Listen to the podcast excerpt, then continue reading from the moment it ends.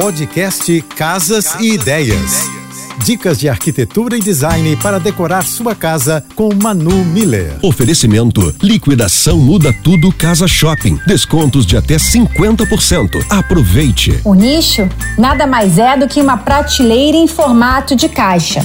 Eles também podem ser úteis para ampliar ou delimitar espaços. Apesar de estarem disponíveis em outros materiais como porcelanato e mármore, normalmente os nichos são produzidos em MDF.